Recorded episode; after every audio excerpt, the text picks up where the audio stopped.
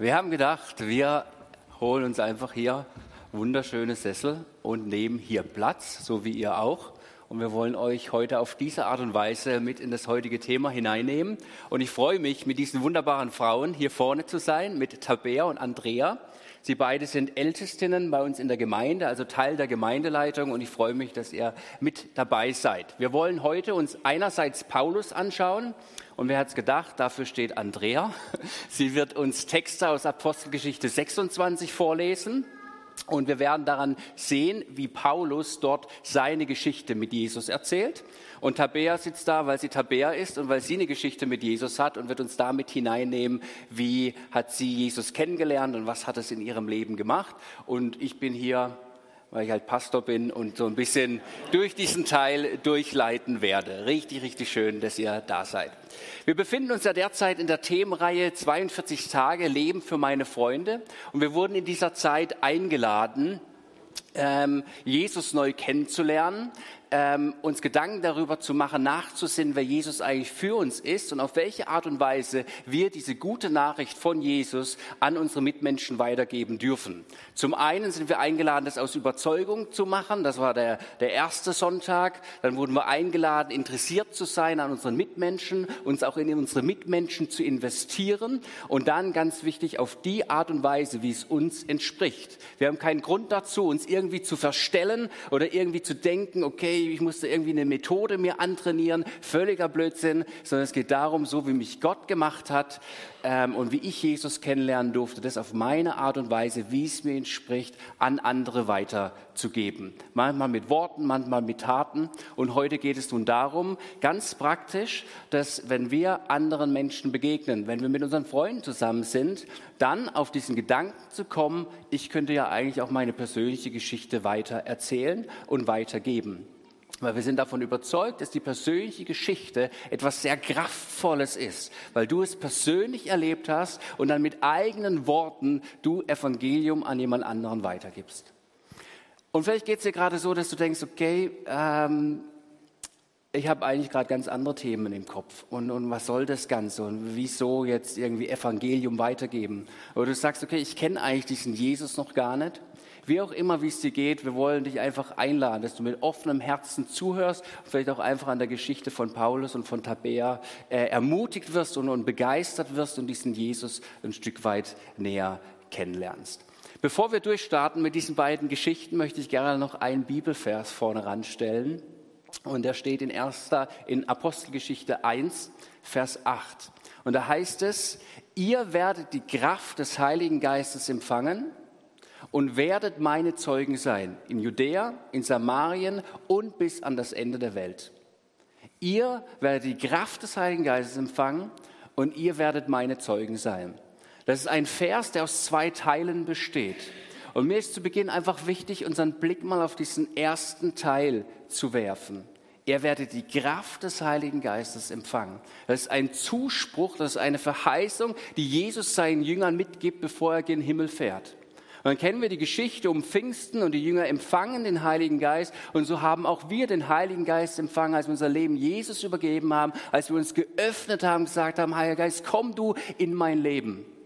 Und dann sagt dieser Vers, das ist eine Kraft. Das ist eine Kraft, die nicht von dieser Welt ist, sondern das ist eine Kraft, die direkt vom Himmel kommt. Es ist nicht nur eine Kraft, sondern es ist eine Person. Es ist der Heilige Geist in Jesus, der in uns Wohnung bezogen hat. Und diese Kraft, diese Person, die verändert alles. Auf diese Person, auf diese Kraft sind wir angewiesen, weil sie uns immer auf Jesus hinweisen lässt, weil sie unser Leben verändert, weil sie, weil sie uns neu macht, weil sie uns diesem, diesem Jesus immer ähnlicher macht, weil sie uns zum Segen wird und wir dadurch zum Segen werden dürfen für unser Umfeld. Es ist eine Kraft direkt vom Himmel. Es ist der Heilige Geist. Und das ist die Basis, das ist die Grundlage für alles andere, was folgt. Und ich möchte das so betonen, weil ich öfters in Gesprächen feststelle, dass äh, Leute, die vielleicht auch schon lange mit Jesus unterwegs sind, eher beim zweiten Teil dieses Verses hängen bleiben und sagen, oh Mist, jetzt, jetzt muss ich irgendwie Zeuge sein.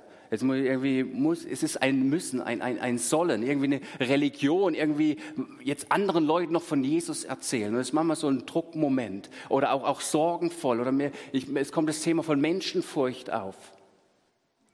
Dieser zweite Teil ist auch nur zu verstehen und nur lebbar durch die Kraft des ersten Teiles dieses Verses. Durch die Kraft des Heiligen Geistes. Und so dürfen wir uns neu bewusst machen, das Evangelium ist ja nicht unser Evangelium, sondern es ist die gute Nachricht von Gott. Es ist die gute Nachricht von Gott in Jesus Christus, dass er uns nahe sein will, dass er uns begegnen will dass er uns berühren will und dass er daran handelt, auch wenn wir Glauben teilen in unserem Alltag. Nicht aus unserer Kraft, sondern aus seiner Kraft heraus. Und ich möchte euch kurz einladen, einfach innezuhalten. Weil ich empfinde, manchmal ist auch wichtig, so, so einen Schritt im Glauben zu tun, Dinge auch für sich persönlich auszusprechen, zu sagen, okay, Jesus, wenn du mein Anfang und mein Ende kennst, wenn du für mich gestorben und auferstanden bist und wenn das das ganze Evangelium ist, alles, was du bereitet hast und wenn ich dann dazu auch eingeladen bin, von dir zu zeugen, anderen von Jesus zu erzählen, ja, dann möchte ich mich dir hinhalten mit meinen Sorgen, mit meinen Herausforderungen, mit meiner fehlenden Sprachfähigkeit vielleicht, aber ich möchte mich hinhalten und möchte sagen, ja, heute, an diesem Morgen, ich halte mich neu dir hin. Ich möchte dich empfangen, Heiliger Geist, deine Kraft und ich stelle mich dir zur Verfügung. Du darfst tun, was du möchtest, weil du gut bist. Dann sprech das jetzt in Gedanken leise vor deinem Herrn aus.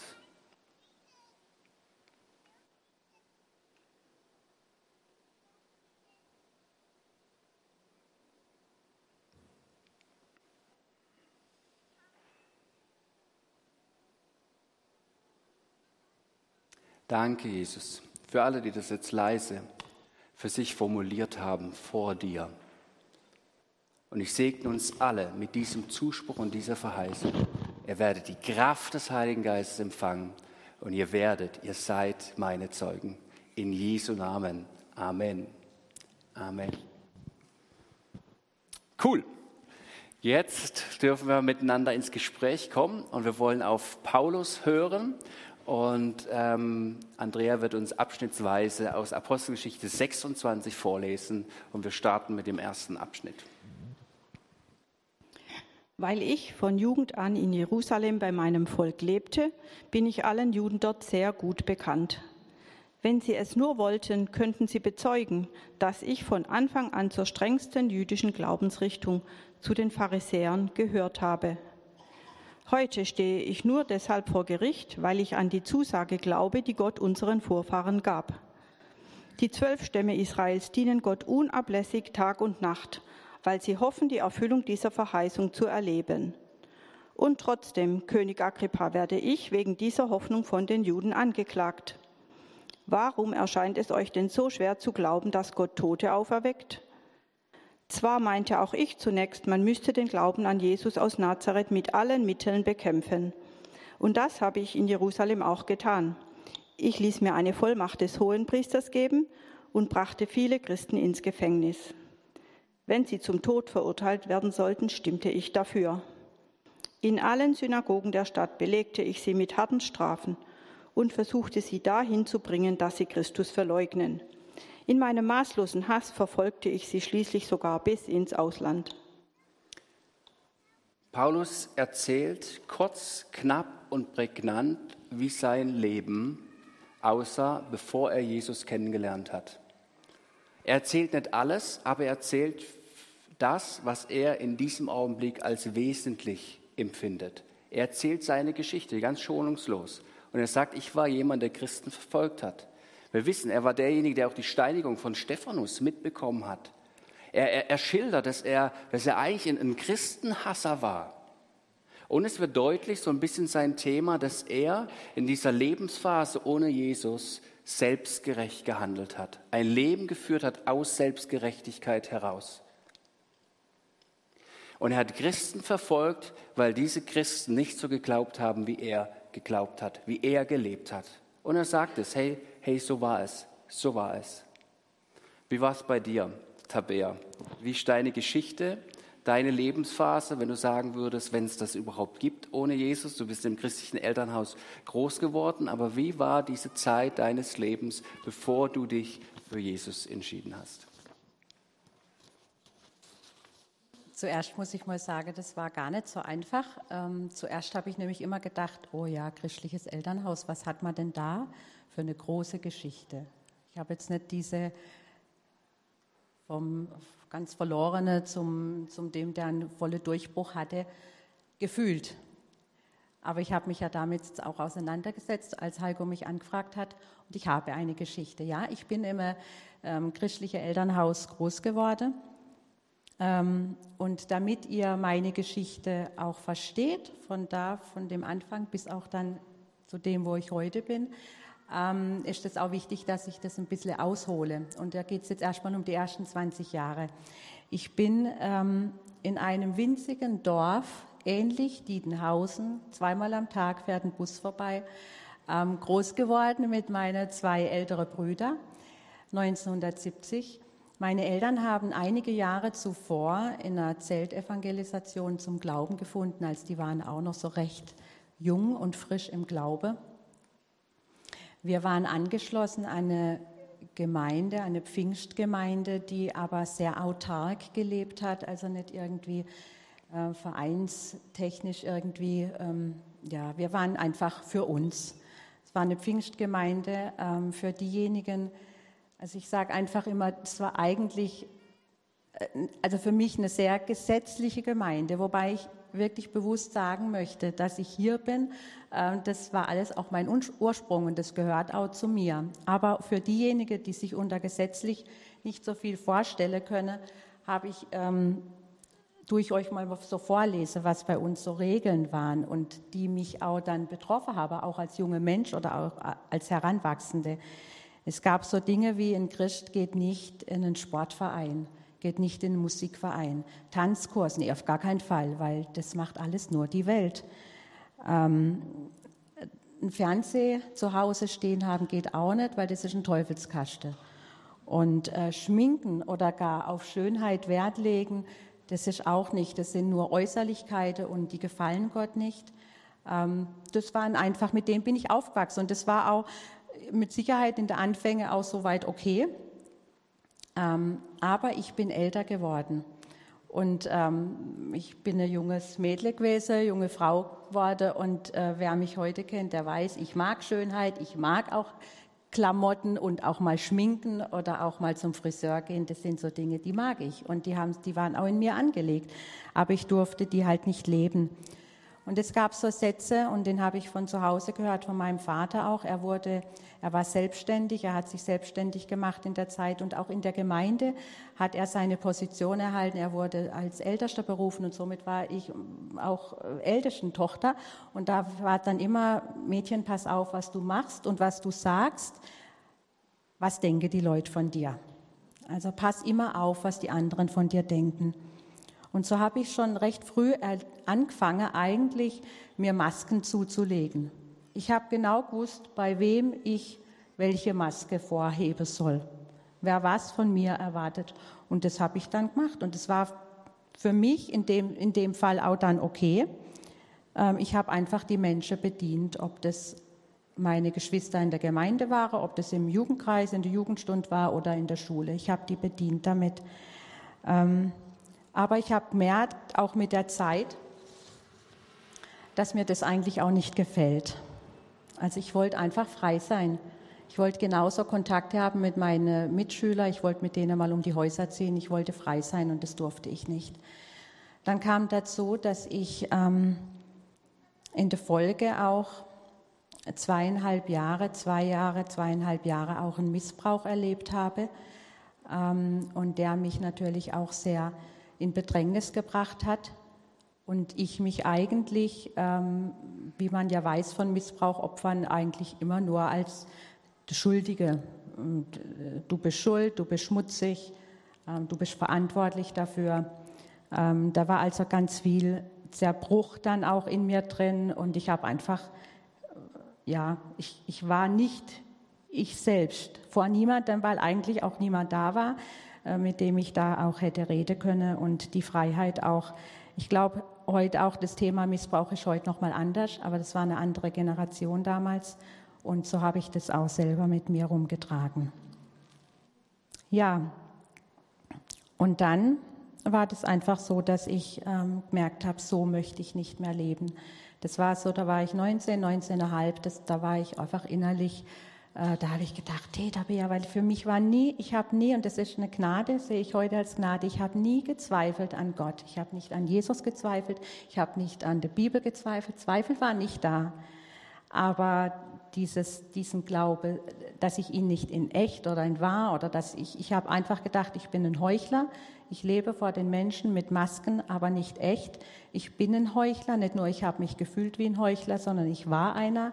Ähm, und heute wird man sagen, okay, ich habe ein Doppelleben geführt.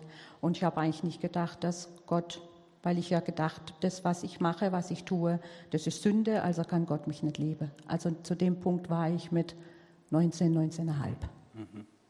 Ja, danke fürs Mit hineinnehmen und auch deine Offenheit und, und Ehrlichkeit.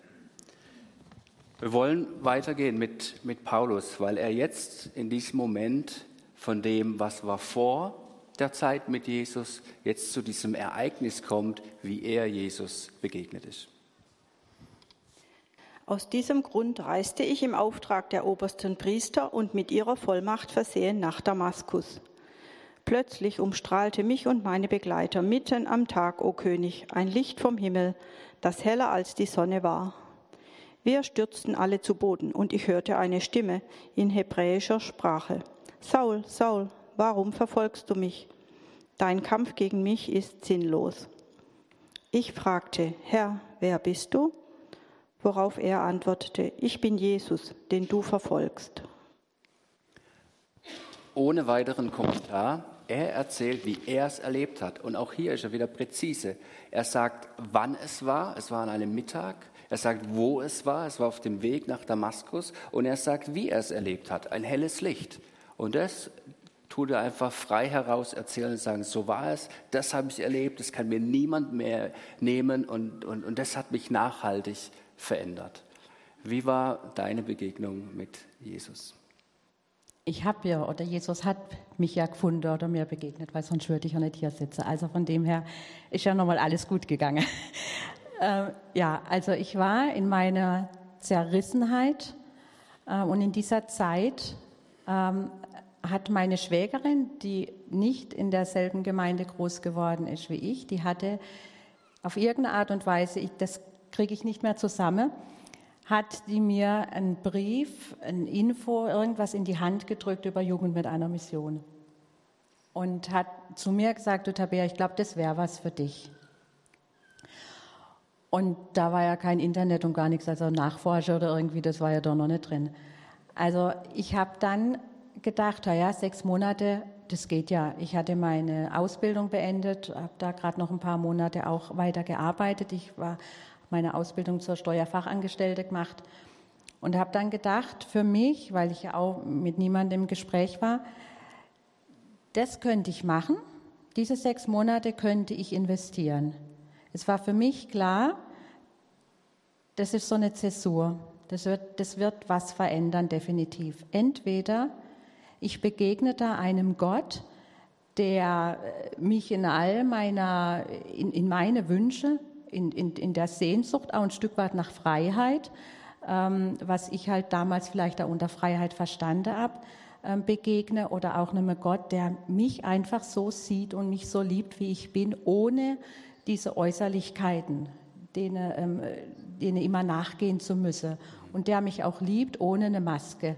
Entweder ich begegne diesem Gott und er mir ganz persönlich und ich erlebe das, dass ich ihn spüre, dann habe ich gesagt innerlich, dann mache ich mit diesem Gott weiter. Ganze Sache hätte aber auch bedeutet, ganz klar auch, dass ich natürlich dann auch meine geistliche Heimat äh, da keinen Platz mehr gehabt hätte und auch in der Familie wäre es schwer gewesen, auch da weiter zu leben dann. Oder halt eben, wenn ich das nicht erlebe, dann äh, wäre die Folge gewesen, ich wäre halt nicht hier. Ne? Also ich würde hier nicht sitzen, sondern ich hätte mein Leben auch ohne Jesus gelebt und ähm, so bin ich also dann mal so im April 1990 mit meinem kleinen Peugeot nach Altensteig gefahren und habe da die sechs Monate Jüngerschaftsschule begonnen. Ähm, und dort sind mir mehrere Sachen begegnet. Menschen, die, an denen ich abgucken habe können, dass sie Jesus lieben, aber nicht, wo ich halt schon auf 100 Meter wie bei mir angesehen habe, dass sie fromm sind. Und das hat mich natürlich dann schon mal begeistert, weil ich das toll fand. Ähm, und Dann gab es aber eine, eine Begegnung und das ist auch meine Paulusgeschichte oder meine Bekehrungsgeschichte, wo ich sage, das war der Punkt, diese Begegnung, da hat es bei mir einschlagen und seitdem sage ich, das Jesus beste ever. Und zwar ähm, bin ich eines Nachts mitten aus dem Schlaf aufgewacht und hatte unfassbare Unterleibschmerzen. Ich hatte Schmerzen, ich habe mich gekrümmt, ich weiß nicht wie lange. Ich bin unter der Bettdecke gelegen und habe zu Gott geschrien, hilf mir. Und da hatte ich für mich eine ganz vernehmliche Stimme gehört. Weck deine Zimmergenossinnen, wir waren damals zu, sechs, zu sechst im Zimmer, weck sie auf und bekenne alles, was in dir ist. Bekenne alle Abgründe, bekenne alle deine Gedanken, all, bekenne den Missbrauch, der ja für mich damals, als ich die Schuld so empfunden habe, bei mir natürlich total Bloßstelle eigentlich meiner selbst gewesen war. Bekenne alles. Und ich habe innerlich, es war ein Kampf unter dieser Bettdecke. Ich habe gesagt, das kann ich nicht. Wer bin ich dann noch vor diesen Menschen? Wenn ich da jetzt alles auspacke, dann brauche ich hinterher nicht nochmal am anderen Morgen kommen und irgendwas von Jesus erzählen oder irgendwas, was ich Tolles kann, weil ich werde immer genau an dem gemessen, was ich eben nicht habe oder hab, kann oder was ich für Schuld in meinem Leben habe. Aber irgendwie hat Jesus mich doch breit geklopft. Ich habe halt einfach Schmerzen gehabt und die sind nicht weggegangen. Also habe ich meine Bettnachbarin geweckt und habe sie gebeten, weg bitte die andere auch. Ich muss euch was sagen. Und dann saßen die fünf lieben Schwestern mit ihrer Schlafanzüge vor meinem Bett in der Nacht, wusste nicht, wie es ihnen geschieht. Und, ähm, und ich habe alles rausgelassen. Und das Geniale war einfach auch in diesem Moment, wo ich den Mund aufgemacht habe und angefangen habe, den äh, Mädchen, den junge Frauen, diese Geschichte zu erzählen, da war wie mit einem, war der Schmerz weg. Und ich war dann frei und es war eben nicht nur im Nachgang, sage ich, ich bin nicht nur frei geworden von, ähm, von den Schmerzen, das war wie eine vollständige Heilung an Geist, Seele und Leib. Weil ähm, auch in der Folge, weil dieses Thema Missbrauch, das ist mir jetzt erst in dieser Vorbereitung auf, dieses, auf, auf diesen Morgen hier bewusst geworden, dass ich das, was ich erlebt habe, Missbrauch ist. Und dass ja eigentlich das üblich ist für Missbrauchopfer, dass die sich immer als die Schuldige und dass sie schambesetzt sind und das ist für die ganz normal. Also habe ich ja da immer die Schuld bei mir gesucht gehabt. Also Gott hat mich frei gemacht und ich habe auch das Gefühl, ich kann das auch so sagen, auch wo mir das so bewusst worden ist, habe ich gedacht, Gott, wie bist du groß? Ich, ich habe nicht das Gefühl, ich, ich muss jetzt noch in, in viele Sitzungen gehen ähm, und ich brauche da eine Therapie, weil ich da irgendwie gesund werden muss, sondern Jesus hat an dieser, in dieser Nacht, in, in diesem Erlebnis, hat er mich praktisch gesund gemacht von etwas, was ich damals dachte, dass das mir anlastet sozusagen. Ähm, und die Schwestern haben für mich gebetet und die haben mich auch dann im Grunde genommen von meiner Schuld, die haben mir geholfen, auch da durchzugehen. Und ich habe dort Jesus wirklich erlebt, hautnah in allem, was dazugehört. Und äh, wo ich echt sage, das war eigentlich mein Durchbruch schlechthin, wo ich gesagt habe, also hier, ich bin Jesus was wert. Also und vor alle Dinge, was das Schöne war, auch noch, keine von diesen Schwestern haben mich dann irgendwie in Anführungszeichen verraten. Es kam nicht nur irgendwo an einer anderen Stelle raus, dass sie irgendwie darüber gesprochen haben. Und ich hatte nie das Gefühl von ihnen bekommen, dass ich jetzt in ihrer Auge weniger wert bin ähm, oder, oder wir waren genauso weiterhin auf Augenhöhe und es war einfach ein großes Segen und ein super Erlebnis einfach auch. Mhm. Ja. ja. Das war meine Bekehrungsgeschichte. Ja, danke dir. Cool.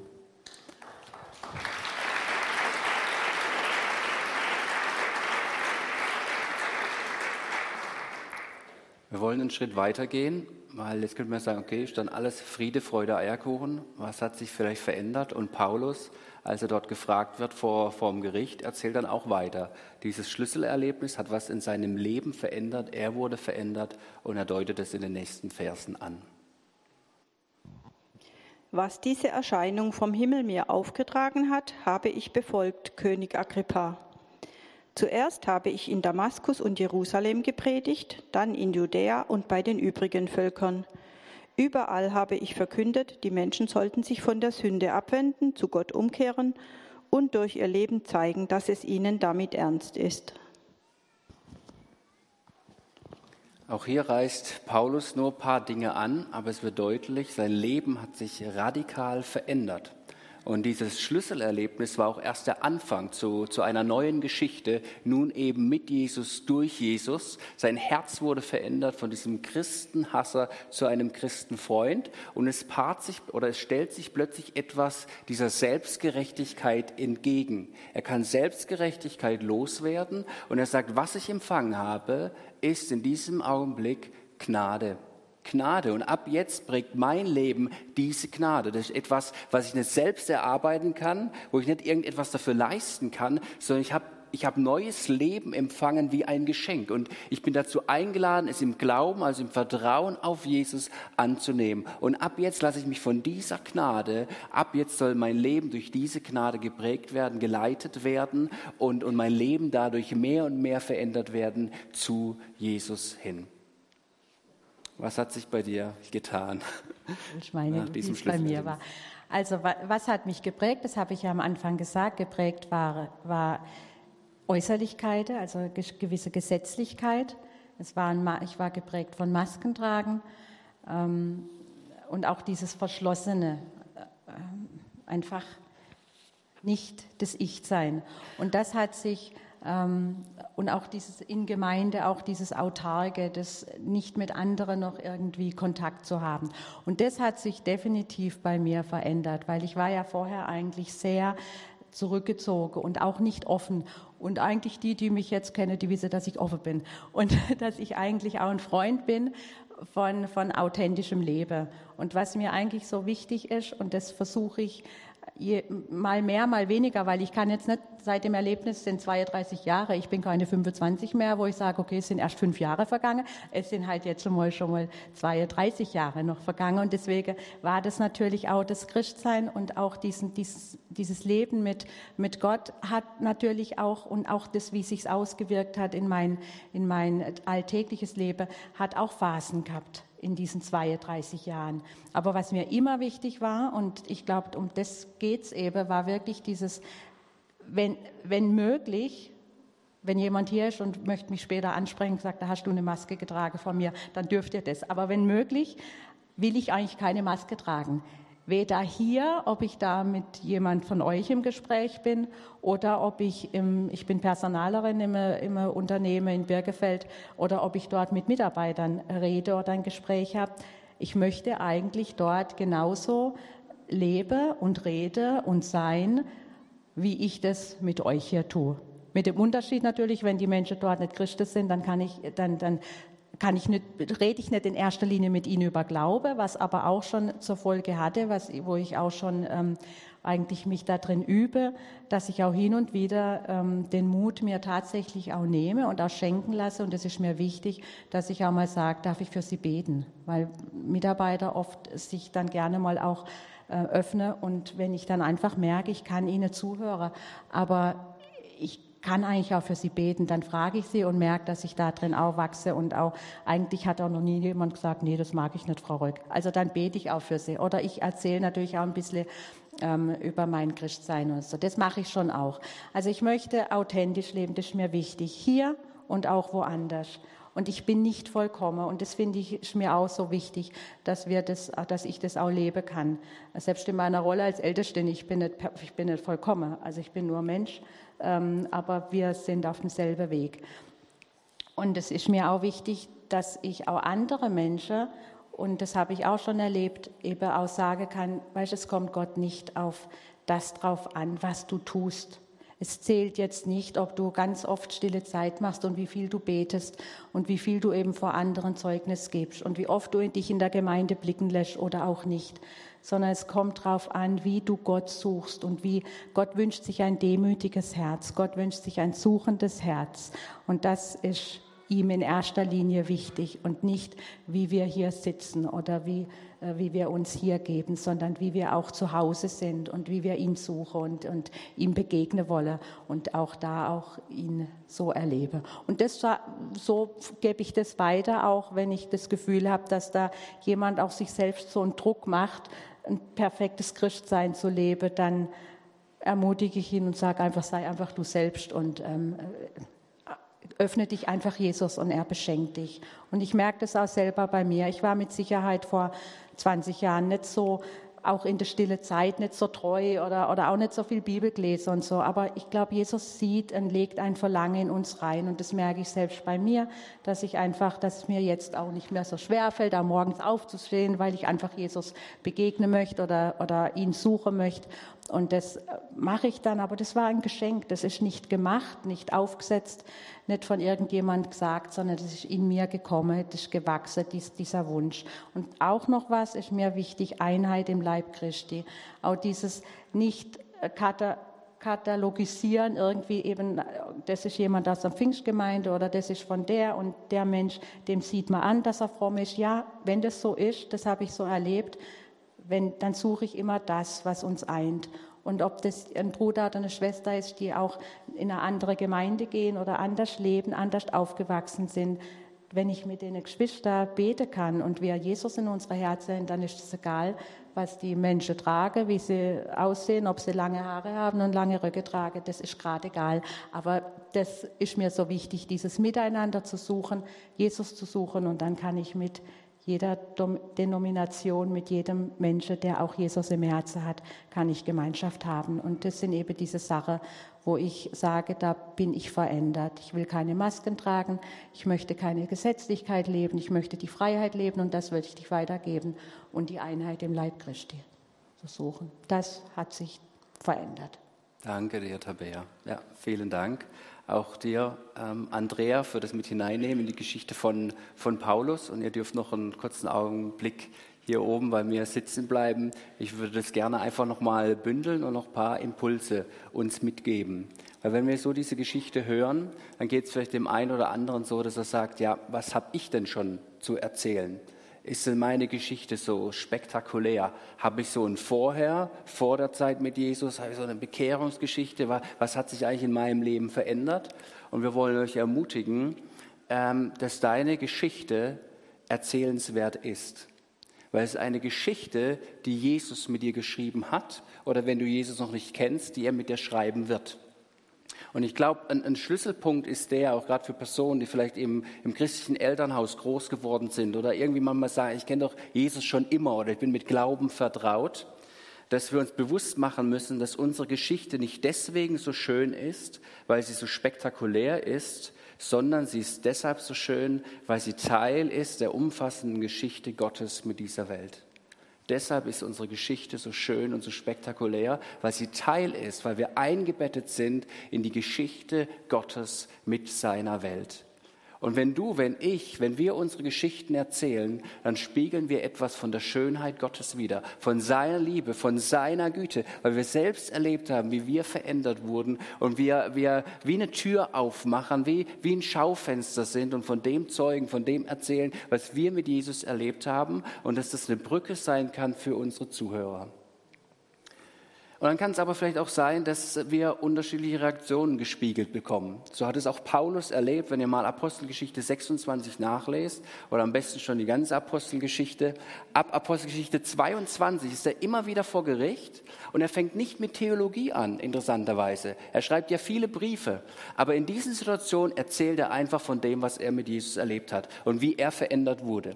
Und dann in Apostelgeschichte 26 bekommt er auch wieder zwei Reaktionen gespiegelt. Einmal von Festus, der zu ihm sagt, also ich schilder das jetzt mal im übertragenen Sinne, äh, du bist ja völlig verrückt. Du musst ja bescheuert sein. Also was du hier erzählst, deine Geschichte, also da wende ich mich ab, der, der, dem kann ich nichts Gutes, damit kann ich nichts Gutes anfangen. Das ist die eine Reaktion. Und die andere Reaktion ist von, von König Agrippa, der im Spiegel und sagt, deine Geschichte bringt mich, zum, bringt mich zum Nachdenken. Da könnte ja tatsächlich etwas dran sein. Ich möchte vielleicht auch diesen Jesus kennenlernen. Diese Reaktion gibt es. Aber ich möchte uns einladen, dass wir uns von diesen Reaktionen nicht abhalten lassen, sondern dass wir unseren Part tun, dass wir unsere Geschichte erzählen und, und den Rest einfach Gott überlassen. Es ist ja sein Evangelium. Es ist ja seine Kraft, die in den Menschen ähm, handelt und, und, und wirkt. Und wir dürfen frei davon sein und Gott möchte uns dadurch, dadurch gebrauchen. Also zwei mögliche Reaktionen. Und dann finde ich ganz spannend an Paulus, dass er seine Geschichte in Apostelgeschichte 26 benutzt, um noch eine Frage anzuschließen. Er erzählt seine Lebensgeschichte und dann fragt der König Agrippa, glaubst du das? Glaubst du das? Und für mich war das so erhellend, dass ich dachte, wenn ich meine Geschichte wieder anderen Personen erzählen darf, dass ich danach einfach auch diese Frage stelle. Glaubst du das? Oder wie geht's dir damit? Ich habe jetzt hier meine Story erzählt. Kannst du das nachvollziehen? Macht das für dich Sinn? Könnte es vielleicht auch sein, dass, dass dieser Jesus auch dein Leben verändern will? Einfach noch so einen Schritt weiter zu gehen und die Frage zu stellen, glaubst du das? Ich glaube, Gott möchte mit jedem von uns Geschichte schreiben, mit den Personen, die Jesus noch nicht kennen. Und vielleicht hatte ich das ein oder andere heute Morgen angesprochen und du sagst, hey, vielleicht gibt es diesen Jesus ja tatsächlich, vielleicht ist er real dann geh diesen Fragen nach. Stell auch im Gebet, in der, in der, persönlichen Ansprache zu Jesus diese Frage. Wenn es dich tatsächlich gibt, wenn du real bist, dann stell dich mir vor. Ich, ich brauche so ein, so ein, so ein Damaskus-Erlebnis. Es kann so aussehen wie bei einem Paulus, es kann so aussehen wie bei einer Tabea oder bei jedem anderen, der hier im Raum sitzt. Dann geh diesen Fragen nach oder lass jetzt auch während dem Abendmahl für, für, für, für dich beten. Und an all diejenigen, die Jesus bereits kennen, wir wollen diese Woche dazu einladen, dass du deine Geschichte auf Papier bringst. Wir treffen uns ja immer mittwochs, um diese Themen von Sonntag nochmal zu vertiefen. Und diesmal treffen wir uns wieder am Mittwoch um 19.30 Uhr und wollen hier persönlich unsere Geschichte aufschreiben. Auch nach diesem Schema. Vorher, dann diese Begegnung mit Jesus und dann nachher. Das auch auf den Punkt zu bringen.